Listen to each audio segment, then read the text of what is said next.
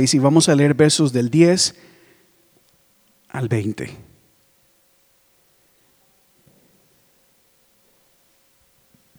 Les doy unos 10 segunditos, 15 segunditos más, porque es importante que tengamos esta palabra a nuestra mano.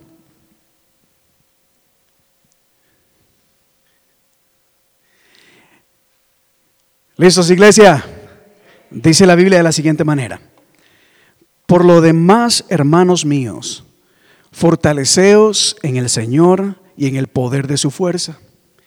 Vestíos de toda la armadura de Dios para que podáis estar firmes contra las acechanzas del diablo.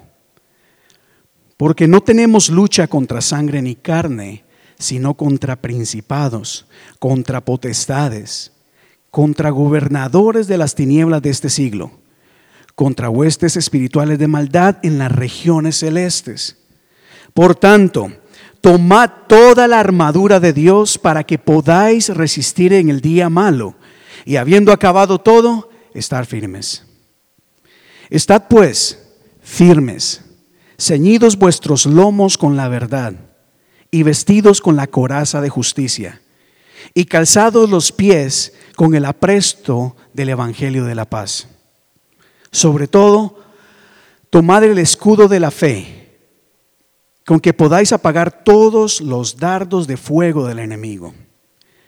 Y tomad el yelmo de la salvación y la espada del Espíritu, que es la palabra de Dios, orando en todo tiempo, con toda oración y súplica en el Espíritu, y velando en ello con toda perseverancia y súplica por todos los santos. Y por mí, a fin de que al abrir mi boca me sea dada palabra para dar a conocer con denuedo el ministerio del Evangelio, por el cual soy embajador en cadenas, que con denuedo hablé de él como debo hablar. Que el Señor bendiga su palabra. Cierre sus ojos un momento y diga conmigo, Señor, gracias por tu palabra. Gracias porque estás en este lugar, porque has estado ministrando nuestras vidas. Nos has estado llenando de tu presencia, oh Dios, llenando de tu paz, fortaleciendo nuestro ser. Gracias Señor porque estás en medio nuestro y si nos has traído a este lugar es porque quieres hablar y ministrar a nuestras vidas. Diga conmigo, Señor, te pido, háblame el día de hoy, ayúdame a entender y recibir lo que tienes para mí, para mí. Que tu Espíritu Santo traiga revelación de lo alto, Dios de la gloria. Y que todo argumento del enemigo caiga en el nombre poderoso de Cristo Jesús en esta tarde. Todo espíritu de confusión, todo espíritu, oh Dios, que viene a traer de, que quiero, Dios, pervertir tu palabra ha echado fuera en el nombre de Jesús. Que hoy podamos, Señor, recibir tu palabra directamente a nuestro espíritu, oh Dios de la gloria. Toda fortaleza mental que caiga el día de hoy, oh Dios, a fin de que podamos entender el propósito al cual hemos sido llamados.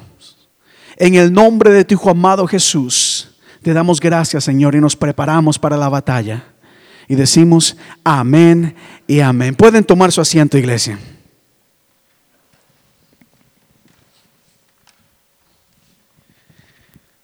Levante su mano si usted alguna vez había leído o había escuchado algún mensaje acerca de este pasaje. Este pasaje es muy utilizado muy comúnmente para enseñarle a la iglesia, para enseñarle a la gente acerca de la realidad del reino de las tinieblas o del mundo espiritual. Estamos en días en donde hay muchas personas que ya no creen en el mundo espiritual, no creen en, en, ángeles, no creen en el poder o el mover del Espíritu Santo, no creen en las fuerzas del mal. Y usualmente las personas cuando toman este pasaje es para enseñar a la gente que eso es real. Hay un reino espiritual, tanto el reino de los cielos como el reino de maldad. Ciertamente nosotros creemos en el mover del Espíritu Santo, creemos en seres angelicales, como también creemos que en seres demoníacos, instrumentos del enemigo. Y este pasaje no solamente se usa para enseñarle esto a las personas, sino también un tema conocido como lo que es la guerra espiritual. Un tema que es muy interesante. Yo diría que hasta místico. Cuando se habla de guerra espiritual a la gente le llama mucho la atención este tipo de cosas. Porque cuando se habla de seres demoníacos, posesiones demoníacas, liberaciones, eso es algo que llama la atención. La verdad yo no, no entiendo muy bien por qué. Porque lidiar con demonios, hermanos, es cosa seria. Es cosa seria. Y no solamente eso, hermanos, sino que hay que entender de que las personas que están siendo influenciadas por espíritus demoníacos o inclusive poseídas, hermanos, es un tormento lo que estas personas están viviendo. No es nada agradable hablar de guerra espiritual o ir a ver demonios. Porque estamos hablando de gente que está atormentada, está golpeada, está siendo destruida mentalmente, físicamente y espiritualmente. No sé si me entienden acá. Y yo sé que es bonito hablar del poder de Dios y echar fuera demonios. Que bueno, Jesucristo ha venido, ¿verdad?, a darnos libertad. La gloria sea para Él. Pero hay que ver esto con ojos de compasión. Saber de que si hay un enemigo allá afuera, ¿verdad? Es un enemigo, la palabra lo dice, es nuestro enemigo. Y está buscando la manera de destruirnos. Y quería compartir esto el día de hoy con ustedes porque hay personas que están enfrentando una batalla espiritual y aún no lo saben. Quizás les está yendo mal en la vida. Los problemas no paran, no cesan y han intentado muchas cosas. E inclusive han intentado orar, estudiar la palabra, congregarse. Pero parece que aún no, no hay respuesta. Y es que muchas de estas situaciones se dan porque hay una batalla espiritual que está sucediendo alrededor de ellos. Hay un enemigo que está, mire, ahí, listo para atormentar tu vida y destruirte y apartarte de los caminos de Dios. Y quizás la respuesta no ha llegado precisamente por eso, o tal vez porque como acabamos de leer, hay una armadura que nosotros tenemos que tener puesta para enfrentar el reino de las tinieblas, pero no la tenemos puesta. O esa armadura está incompleta. ¿Cómo está tu armadura? ¿Cómo está tu armadura con la que enfrentas los dardos del enemigo, las huestes de maldad? ¿Cómo está?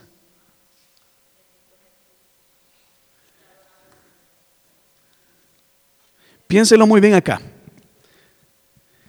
Porque quiero empezar con el verso 11. No voy a leer todo el pasaje acá, pero sí quisiera mencionar algunas cosas que me parece muy importante y necesaria para la iglesia. El apóstol comienza diciendo lo siguiente, vestíos de qué? ¿De qué? De toda la armadura de Dios, no de algunos accesorios. No de algunos accesorios, no de las cosas que nos quedan bien o que nos gustan. ¿Sabía usted que muchas personas no tienen puesta la, la, completa armadura de Dios porque la armadura muchas veces es incómoda? ¿Es incómoda tener toda la armadura de Dios? Quizás parte de esa armadura es bien pesada. Y por eso la gente no quiere ponerse toda la armadura, sino que escogen qué ponerse. Peor aún diría yo, es que se levantan el lunes quizás y de toda la armadura escogen una cosa y se van. Y el martes se la quitan y escogen otra cosa. Personas que no han entendido de que somos llamados a vestirnos de qué? Diga conmigo, toda la armadura. Dígale a la persona que está a su lado, toda la armadura. Y espérese que esto se pone bueno. Vestidos de toda la armadura de Dios para que puedas estar firmes contra las acechanzas del diablo. Diga conmigo acechanzas. ¿Qué es acechanzas, pastor? En algunas versiones, en vez de acechanzas, se dice maquinaciones o entiéndalo como estrategias o planes del enemigo. Es decir, ponga mucha atención a esto. El enemigo no es un enemigo cualquiera. Es un enemigo audaz, astuto. Tiene un sistema de operaciones, hermanos, un sistema, un orden de comando bien establecido. El enemigo, el, perdón, el enemigo no ataca al azar. No se levanta y dice, ahora qué, voy qué me invento, qué hago para hacerle la vida imposible a don Manuel. No, el enemigo tiene un plan, una estrategia para atacarte, para destruirte. Y no me extrañaría, mire, esto no es bíblico, esto soy yo, esto soy yo. No me extrañaría pensar que el enemigo hasta tenga demonios plantados en diferentes lugares, velándote, espiándote siempre pendiente. ¿Qué es lo que estás haciendo? Distrayéndote. Distrayéndote, queriendo robar tu ascensión de la palabra de Dios. No está en la Biblia, eso soy yo, yo creo eso. Creo que hay demonios porque el, porque el enemigo tiene, como lo vimos en el verso 12, dice, hay potestades, principados, gobernadores. O sea, hay una estrategia, hay un orden de comando en el reino de las tinieblas. Mire, hermanos, que cuando el enemigo atacó a Jesús, no, no fue que dijo, ¿qué le voy a decir a Jesús para hacerlo caer? No, lo atacó en el momento preciso, con tentaciones directas. Jesús fue bautizado y dice la Biblia que se abrieron los cielos y una voz de lo alto dijo, este es mi Hijo amado, ¿verdad? Inmediatamente cuando la Biblia nos lleva al, pasaje en donde Jesús está en el desierto, el enemigo lo que le dice es, mira, si realmente eres el Hijo de Dios, haz que estas piedras se conviertan en pan. Y empieza el enemigo directamente a atacar la identidad de Jesús, a poner en duda si realmente él era hijo de Dios. No solamente eso, Jesús había venido a implantar un reino, ¿cierto? ¿Cierto? Es el reino de los cielos. Y el enemigo viene y le dice, Jesús, no te preocupes, yo te doy ese reino. Todos los reinos de la tierra yo te los voy a dar. No hay necesidad de sacrificarse. No hay necesidad de ayunar todo este tiempo. No hay necesidad de morir en la cruz. Yo te los doy. Mire cómo es el enemigo de astuto. Planifica, es estratégico. Ustedes recordarán la historia cuando Eva fue tentada en el jardín del Edén.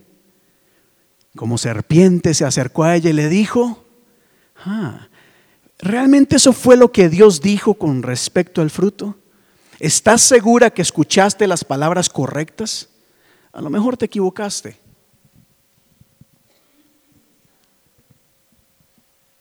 Mire cómo es el enemigo. Y me llama mucho la atención, hermanos, cómo el enemigo es tan astuto, planificador y estratégico. Y la iglesia deja las cosas para último momento. Y los cristianos llegan a la iglesia y dicen, bueno hermanos, no he preparado nada porque estoy orando para que el Espíritu me revele algo en este momento.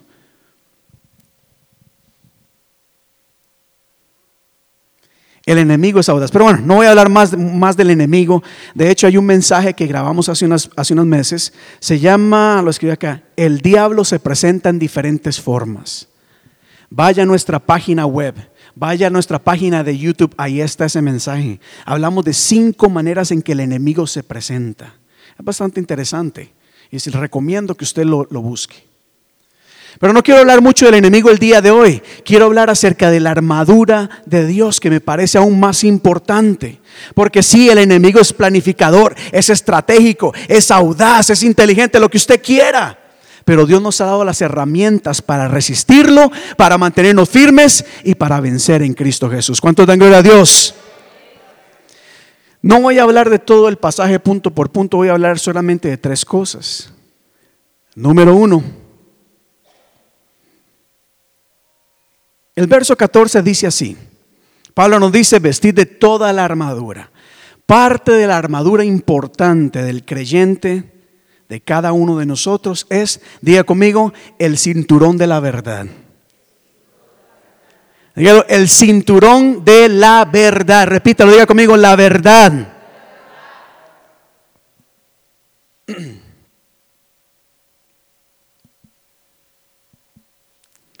Hoy tenemos un gran problema con la verdad. Cada día se hace más difícil encontrar gente sincera, gente honesta. Cada día parece que se hace más difícil confiar en las personas, ¿cierto o no es cierto?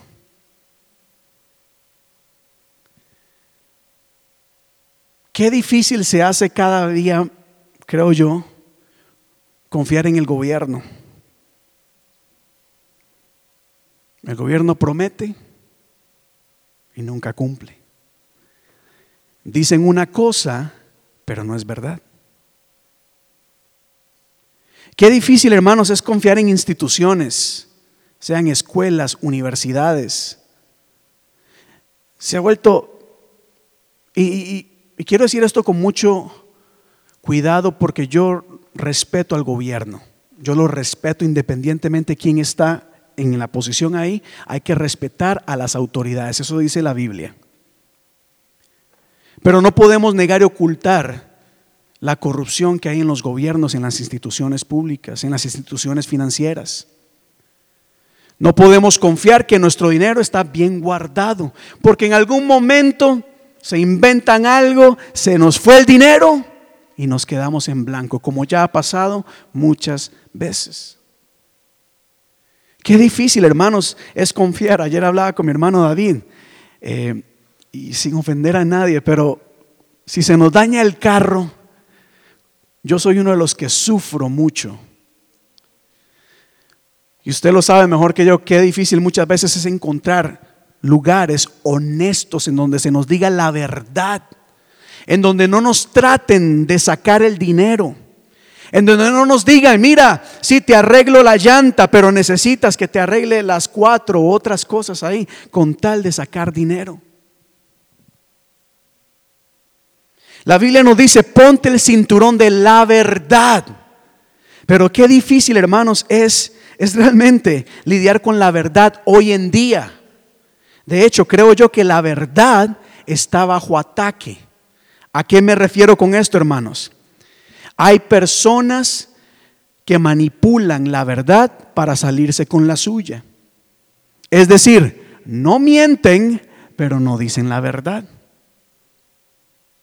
Por el contrario, hay personas que hoy en día no pueden decir la verdad, porque si dicen la verdad son atacados son censurados, son criticados y hasta se levanta un pueblo, hay que quitarlo de ese lugar.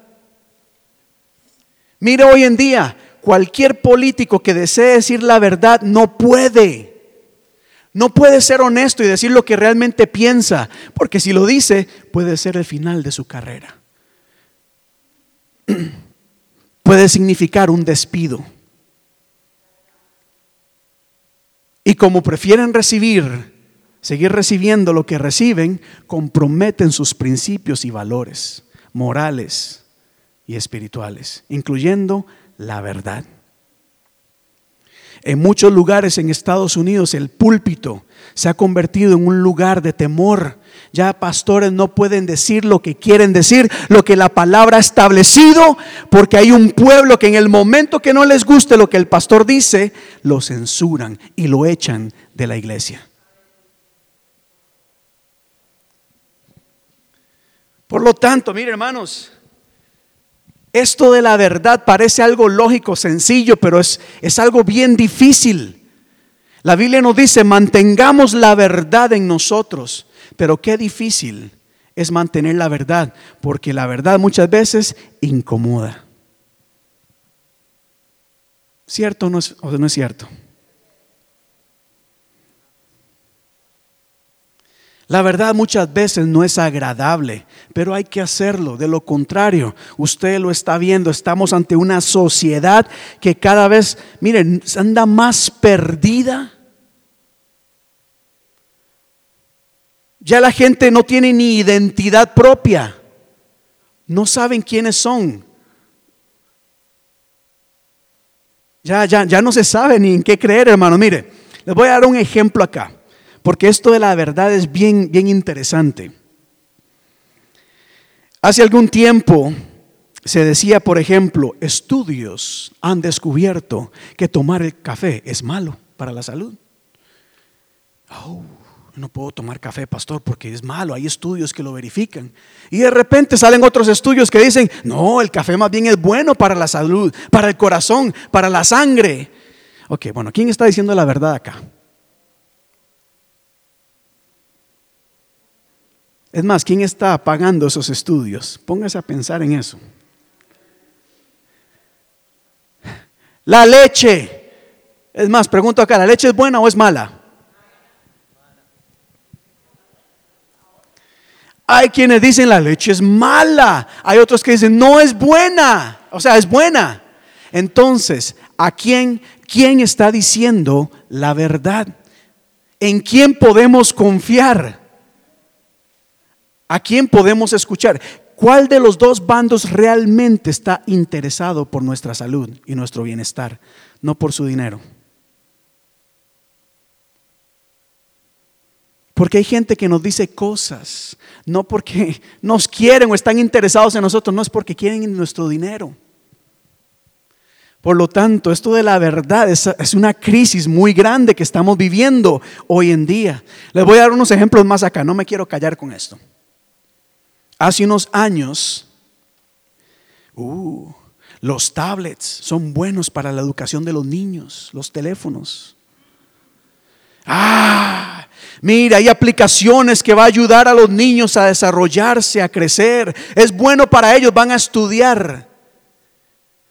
Años después, y no muchos, mire, porque no han pasado muchos años y ya podemos ver usted y yo el daño que le estamos causando a nuestros niños al darle un teléfono, una tableta a los dos años.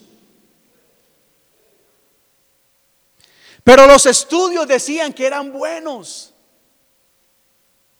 Entonces, ¿qué fue? What's going on here? Vaping, ¿se acuerdan? ¿Saben lo que es vaping, verdad? Este, este cigarrillo electrónico. Hace un par de años, uh, aquí está, es lo mejor que hay. Con esto vamos a derrocar las entidades de tabaco. Vamos a salvar vidas. Estudios han demostrado lo bueno que es el vaping. Y no han pasado ni 10 años y ya vemos gente muerta por causa de estos productos que se anunciaron y se dijeron que eran buenos.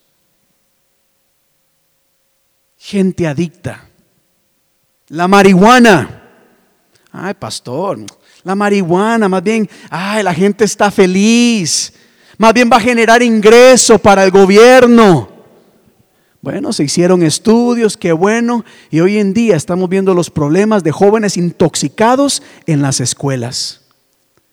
Gente intoxicada manejando, haciendo cosas. ¿Por qué? Porque de alguna manera yo no sé quién está pervirtiendo la verdad. Les voy a dar otro ejemplo acá y el último, porque puedo darles muchísimo más. Mire cómo está el mundo de confuso, de, de, de extraño que hoy en día, se, mire, mire, hace unos años hubo un debate grandísimo entre, entre gente del mismo sexo, entre lo que es y lo que no es. Pero eso se ha degenerado de tal manera que ni ellos mismos entienden qué es o qué no es. Ya lo más fácil es, oh, bueno, yo soy non-binary. O sea, ni me digan ni hombre ni mujer, no importa. No importa lo que la ciencia diga, no importa lo, lo que los estudios digan, no importa nada. Uno dice, Dios mío, ¿qué es lo que está pasando acá? What is going on? La gente hoy está haciendo lo que quiere, la gente nos está mintiendo, las compañías nos están mintiendo. Ay, pastor, qué duro es esto. Esto es una crisis muy grande. Hay niños hoy en día que no saben ni qué son. Y los padres dicen, es que, ¿qué, puedo? yo no sé ni cómo ya explicar esto, ni, ni, ni, ni, estos grupos pueden explicar sus mismas cosas, no tienen argumentos. No se pueden explicar, ellos se contradicen unos a otros, porque la verdad ha sido pervertida. Pero bueno, este es el mundo, ¿verdad? En la iglesia no pasa eso, en la iglesia hablamos solamente con la verdad, ¿cierto? ¿Cierto?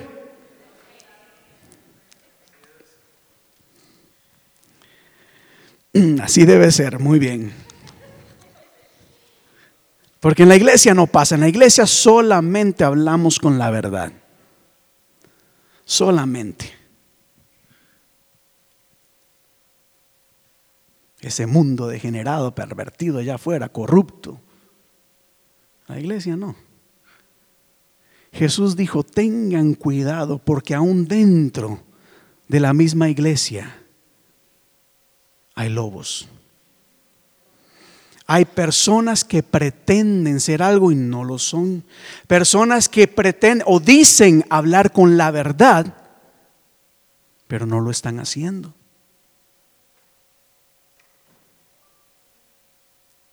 Hay que tener cuidado. Porque creo yo que muchas personas están perdiendo esta guerra espiritual porque no han entendido la importancia de la verdad. Segunda de Pedro dice, en el pueblo hubo falsos profetas y también habrá entre ustedes falsos maestros que, diga conmigo, encubiertamente. Dígalo fuerte. Dígalo una vez más. Introducirán herejías destructivas. Y muchos los seguirán en sus prácticas vergonzosas y por causa de ellos se difamará el camino a la verdad. En otras palabras, aún en la misma iglesia, hermanos, hay que tener cuidado porque muchas veces no se dice la verdad tal y como es. Al contrario, al contrario, el enemigo se ha metido, se ha infiltrado y en apariencia de algo bueno nos mete en una mentira. Una mentira que trae a desgracia el Evangelio de Dios, la verdad de Dios. Pero como muchos cristianos no estudian ni la Biblia, no saben qué es verdad y qué no es. Entonces, ¿cómo podemos nosotros enfrentar a un enemigo que es mentiroso, que es astuto, que planifica, si usted y yo no conocemos la verdad?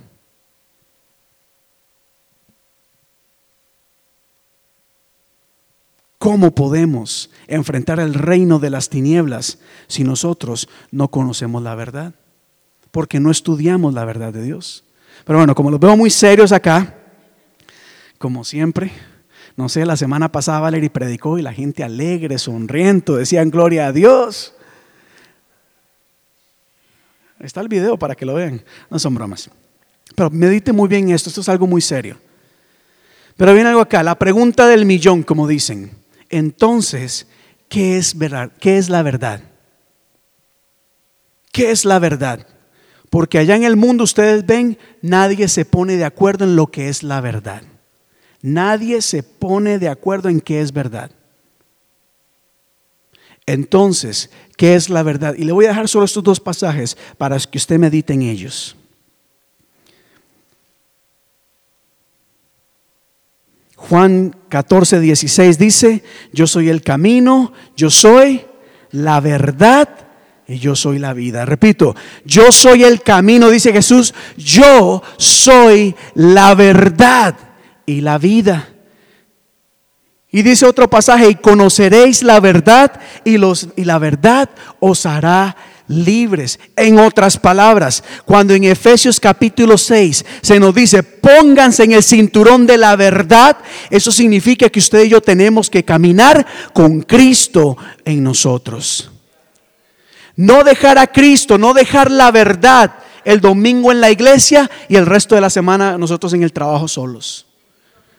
No es dejar a Cristo en la Biblia y nosotros salir con las amistades y hacer otras cosas. La Biblia dice, ponte a Jesucristo sobre tu cintura, o sea, sobre tu ser. Anda, camina con el Señor Jesús, que Él es la verdad. En otras palabras, donde yo vaya, tiene que ir la verdad conmigo. ¿Y quién es la verdad? ¿Quién es la verdad? Jesucristo es caminar con Jesús. Él es la verdad. Él es quien va a traer toda la revelación a tu vida. Él es quien te va a mostrar el camino que debes seguir. Te va a decir lo que es bueno y lo que es malo. Te va a decir lo que es verdad o lo que es mentira satánica. Es Cristo Jesús. ¿Y cómo andamos y cómo, cómo conocemos a Cristo? Bueno, al estar con Él, en su presencia, orando, estudiando, congregándonos. Pero mucha gente llega y hace esto. Van a, la iglesia, vienen con la, con la correa de la verdad, pero llegan a la casa. Ahí dejo a Jesús. Y yo sigo mi vida sin la verdad conmigo. Mire, hermanos, Jesucristo es la verdad. El gobierno, no, yo creo que tienen la verdad, pero no la quieren decir. Pero ahí no está la respuesta. Hermanos, pónganme en atención esto acá, por favor. En el nombre de Jesús, ponga atención acá y recíbalo con amor. Facebook no tiene la verdad. Por favor, hermanos. Yo sé que los mensajitos en Facebook, en WhatsApp, uh, el Papa es el anticristo. El Papa es la bestia, el Papa es la gran ramera, es el falso profeta. Bueno, escoja uno, hermano, porque no puede ser todo. La Biblia habla que hay un falso profeta, hay un dragón, habla de muchas cosas, son diferentes, no es el mismo. Entonces, ¿en qué quedamos? El Papa es el anticristo, es la bestia. I mean, pick one. Pero es que cuando se mandan mensajitos, uh, alerta, alerta, emociones en la NASA, tomó fotos del cielo.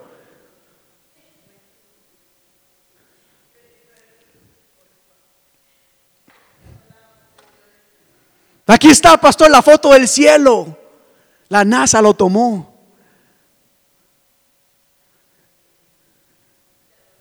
¿Por qué tan serio? Sonríen, iglesia.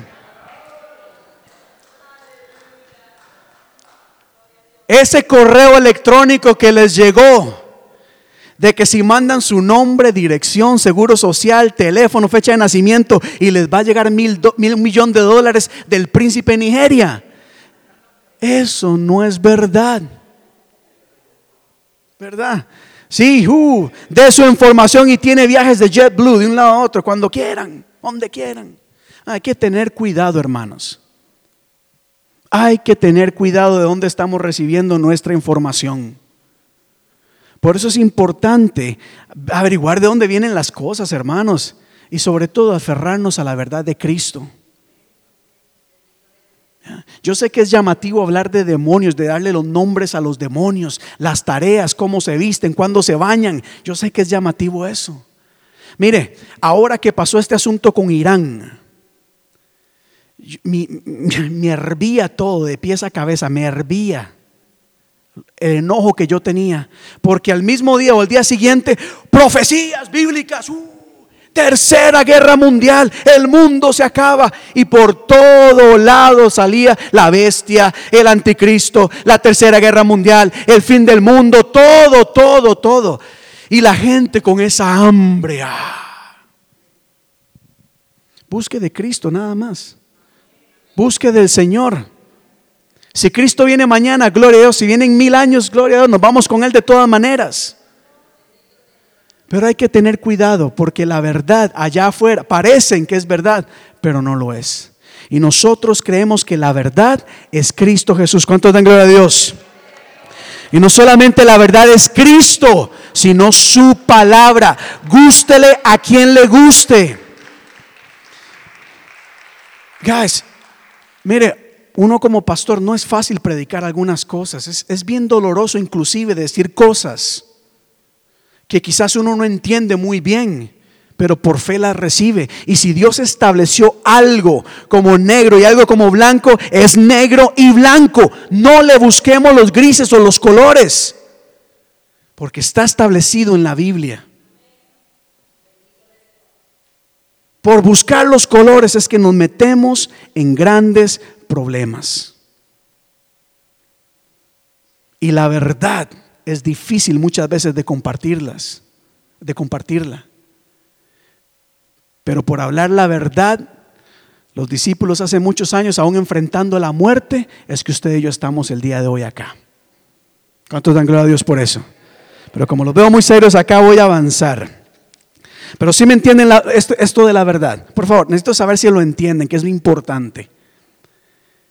Como cristianos debemos de aferrarnos a la verdad, no la verdad que está allá afuera. A la verdad creemos en la palabra de Dios.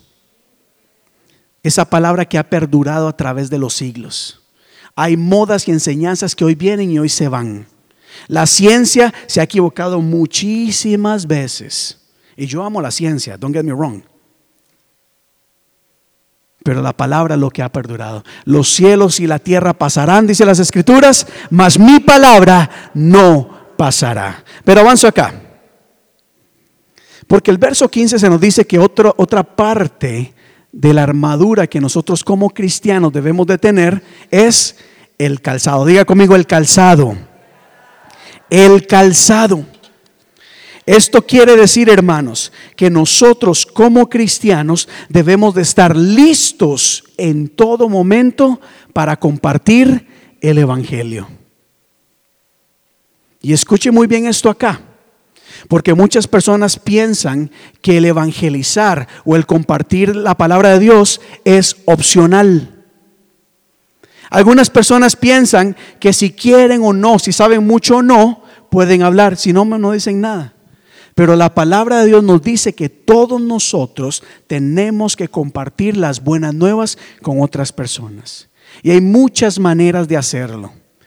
Quizás a usted le cuesta evangelizar a alguien, pero usted puede traer a esa persona y traer al pastor o traer a algún líder de la iglesia para que ministre.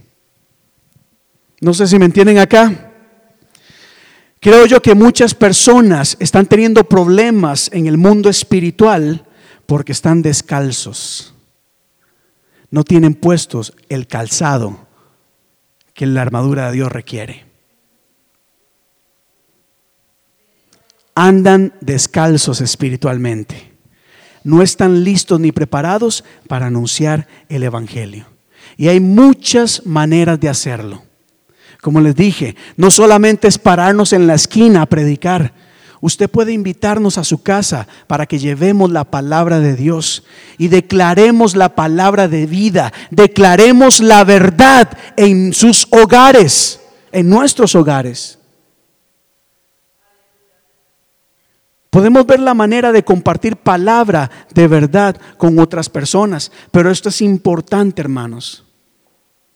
El calzado del Evangelio es parte importante de la armadura de Dios. Y muchas personas están siendo derrotadas espiritualmente porque andan descalzas de la armadura de Dios. Una armadura incompleta. Diga conmigo, armadura incompleta. Hay que evangelizar. Y por último acá, ya para ir terminando. Porque dije que iba a hablar de tres cosas solamente, no de toda la armadura. Número uno, la verdad. Diga conmigo la verdad. Número dos, el calzado que es el Evangelio. Y número tres, algo importante en todo esto, es cerrando con el versículo 18 que dice, orando los días domingo de una a tres de la tarde.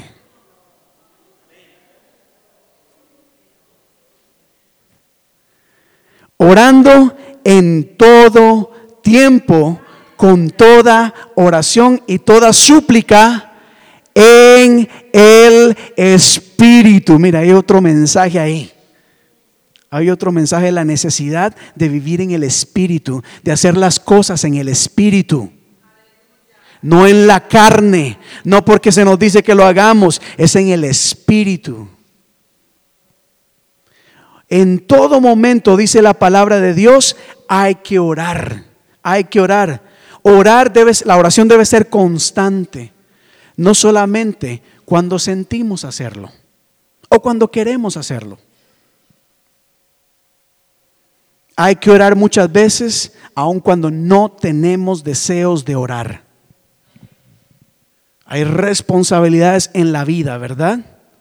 Así como muchas veces no queremos ir a trabajar, pero lo tenemos que hacer, la vida espiritual es lo mismo y aún más importante, porque eso tiene repercusiones eternas. La oración no debe depender de que el pastor haga un llamado a venir a orar al altar antes de que empiece el servicio.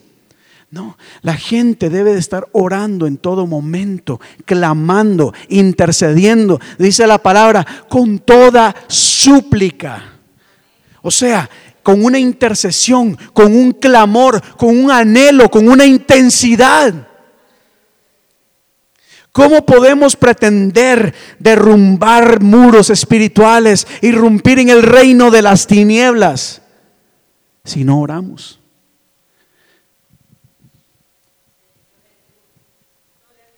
¿Cuántos de ustedes oran? Y no me responda. Pero ¿cuántos de ustedes oran y lo hacen de manera constante? En todo momento. ¿Cuántos de ustedes estarían acá dispuestos, dispuestas a quedarse una hora, bueno, más, no, no, 20 minutos en oración después del servicio? No me lo responda.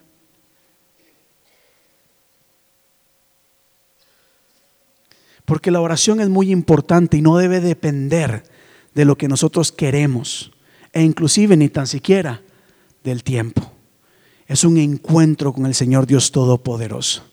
Y ya para ir concluyendo, la Biblia nos dice, oren en todo momento y perseveren en la oración. ¿Por quiénes?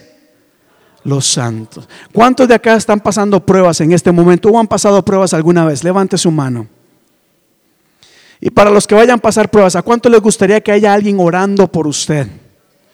¿Cuánto les gustaría que alguien vaya a su, a su casa para que oren con usted y por usted y su familia? Hay que orar, hay que buscar de Dios en todo momento. El asunto no está fácil. Y espiritualmente, hermanos, está el asunto bien peligroso. Si no nos aferramos a Dios, sonará la trompeta, hermanos, y hay problemas. Quiero invitarle a que se ponga en pie, hermanos. Vamos a concluir en este momento. Pero no quisiera concluir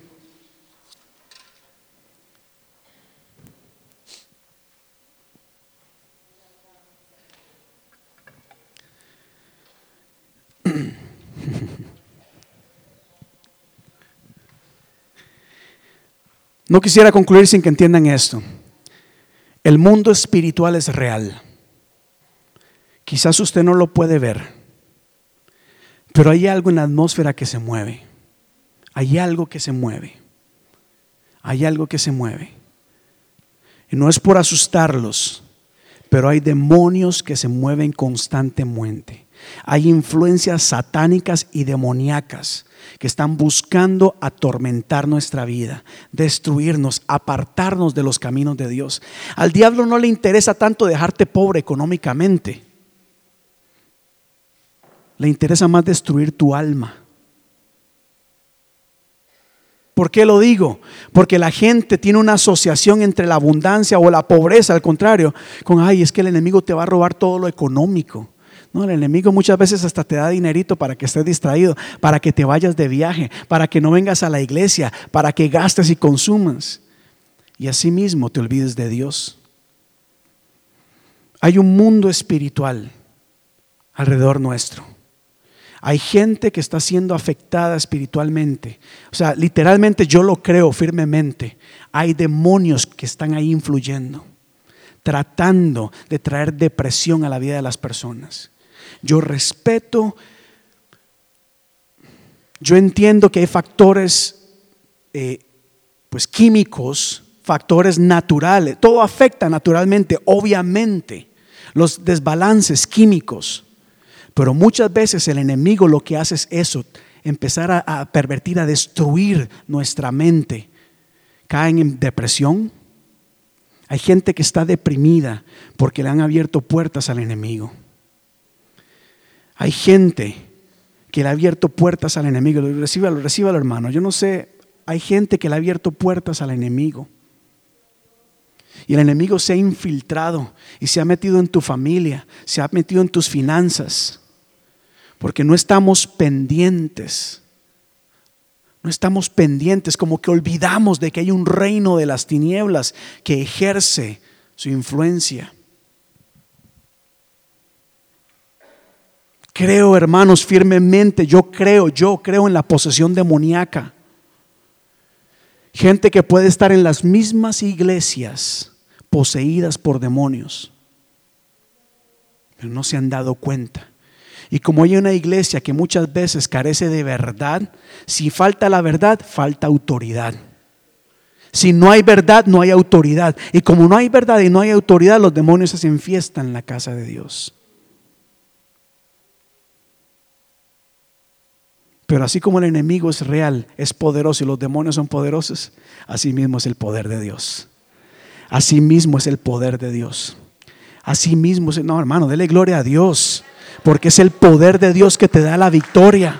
No importa lo que el enemigo levante, el Señor está a tu lado. El Señor enviará ángeles para que peleen por ti. Es el poder del Espíritu Santo que nos llena, que nos activa para precisamente irrumpir en este reino de las tinieblas. Yo le puedo dar toda la consejería que usted desee.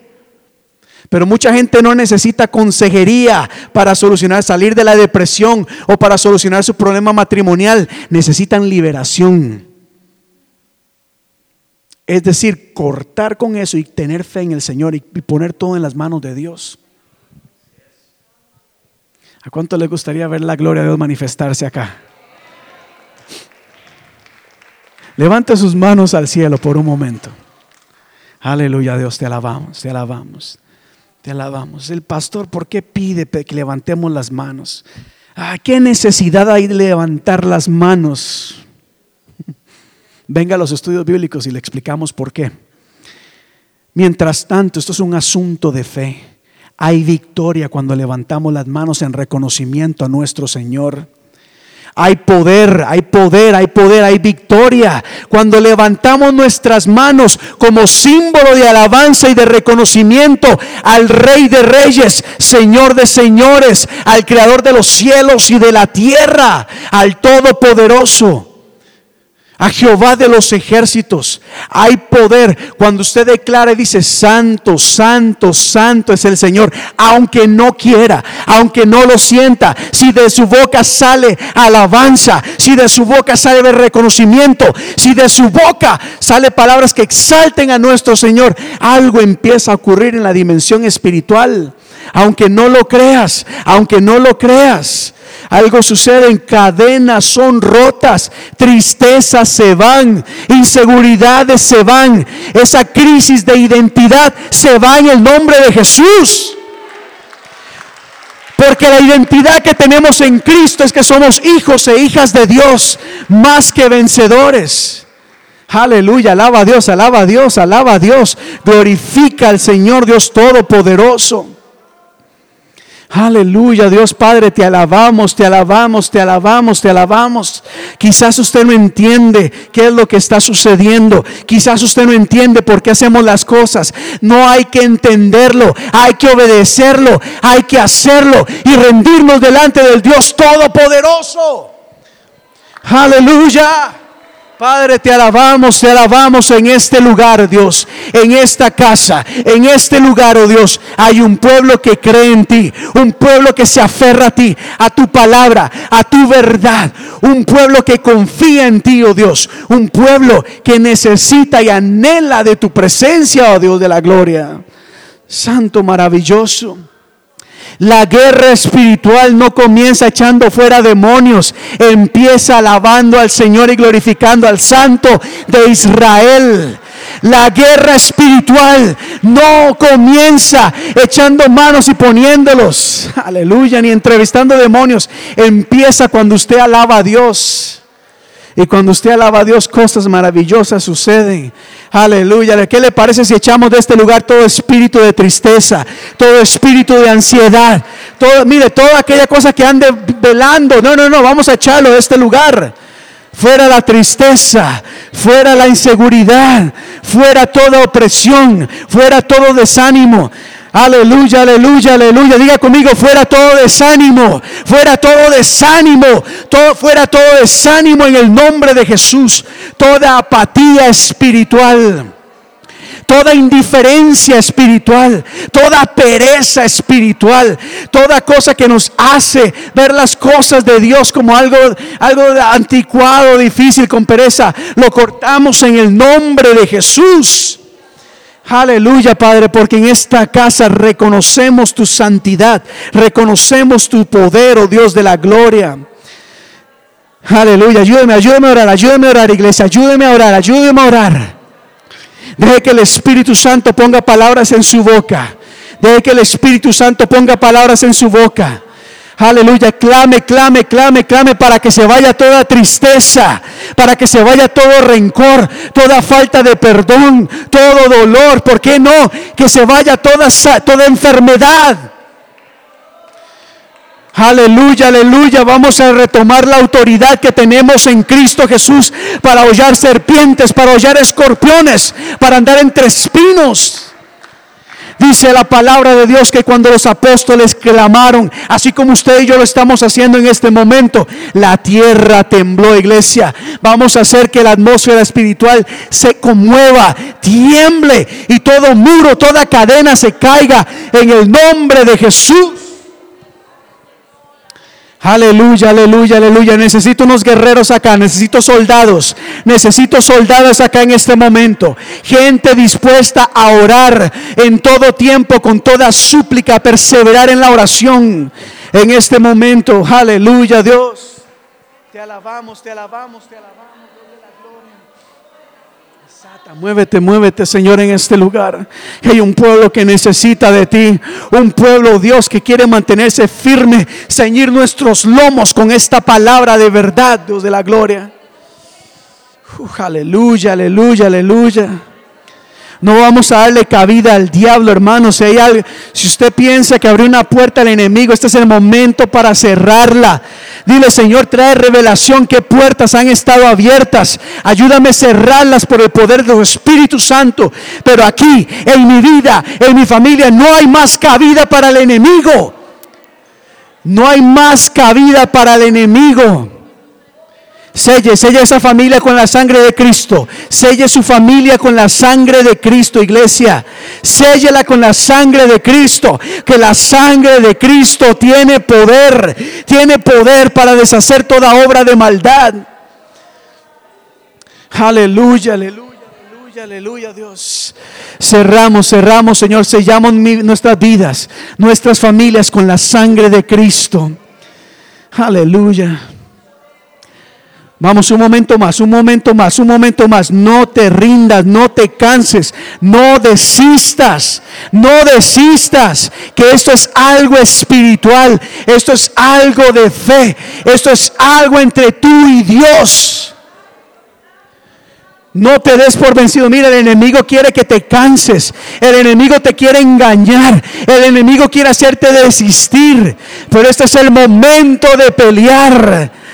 Y el Señor está aquí. Mira, el Señor te va a dar victoria. Te va a dar victoria. Te alabamos, Señor, te alabamos, te alabamos, te alabamos, Señor. Aleluya, Dios de la gloria, bendito tú eres. Y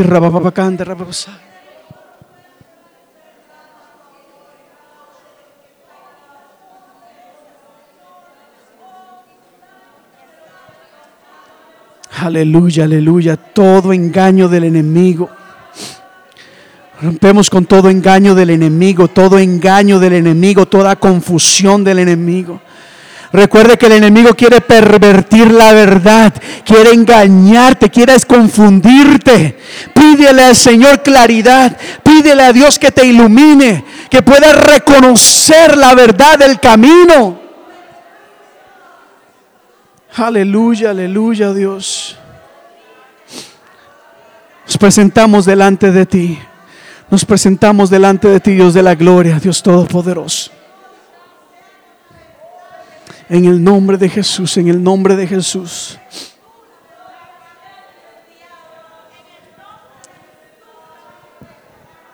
Aleluya, aleluya, aleluya, Dios. Padre Santo y maravilloso.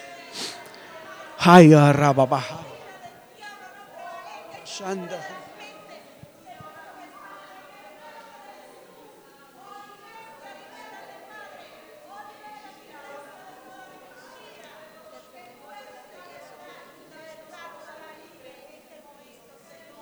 Esa sangre maravillosa de Cristo Jesús. La sangre de Cristo. Cúbrese, hermano, cúbrete con la sangre de Cristo. Dile, Señor, cúbreme con esa sangre. Que repela todo ataque del enemigo. Levanta tu armadura, ponte la armadura de Dios, ponte la armadura de Dios completa. Ponte la armadura de Dios, iglesia. Ponte la armadura. Aleluya, aleluya. Santo Dios. Aleluya, aleluya, aleluya. Toma el escudo del Espíritu Santo para repeler todo ataque del enemigo, todo dardo.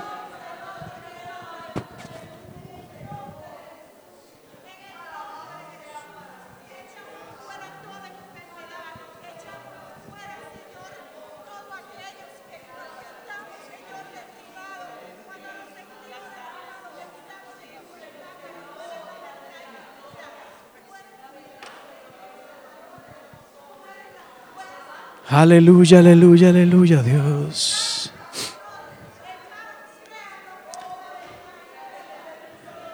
Levántate, Dios de la gloria, por un momento más, por un momento más, por un momento más, por un momento más. Aleluya, Dios de la gloria.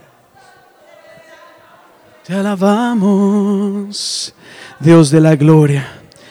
El reino de las tinieblas cae ante la presencia del Señor.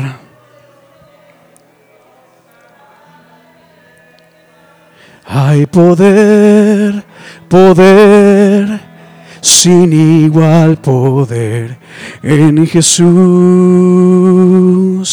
que murió y resucitó.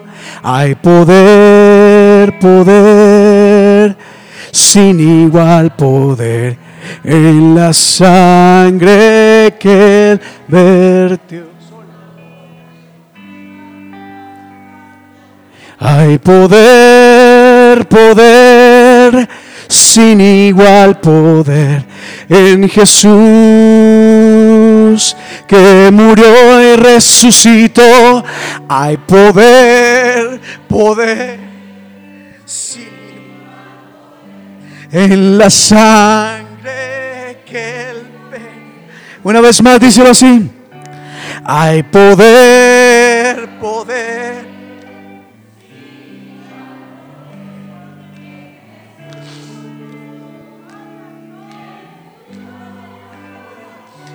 Hay poder, poder, sin igual poder en la sangre que él una vez más, una vez más, decláralo.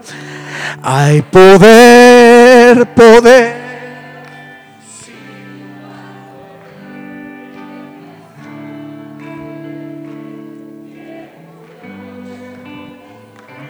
Hay poder, poder, sin igual poder en la sangre que el verde hay poder en Cristo Jesús, iglesia. Hay poder, hay poder. Hay poder en la sangre maravillosa que Cristo derramó por cada uno de nosotros. Esa sangre que nos limpia de todo pecado. Esa sangre que nos purifica. Esa sangre que nos renueva. Pero que también esa sangre que nos cubre. Aleluya. Sin igual. En Jesús es Jesús, es Jesús. Aleluya, Dios te alabamos, Padre. Bendito eres en su sola. Hay poder, poder, sin igual poder en la sangre que ve. Una vez más hay poder. Hay poder poder, sin igual poder en Jesús que murió y resucitó. Hay poder, poder, sin igual poder en la sangre que vertió.